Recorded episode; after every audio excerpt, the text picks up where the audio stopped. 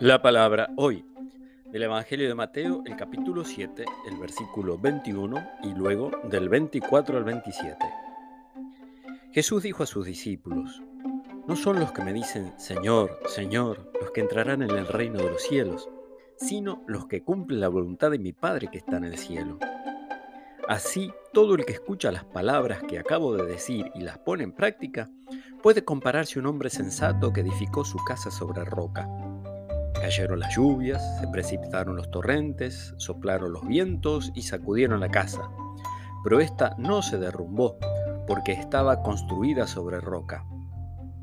Al contrario, el que escucha mis palabras y no las practica, puede compararse a un hombre insensato que edificó su casa sobre arena.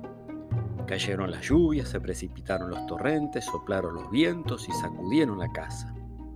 Esta se derrumbó y su ruina fue grande. Palabra del Señor.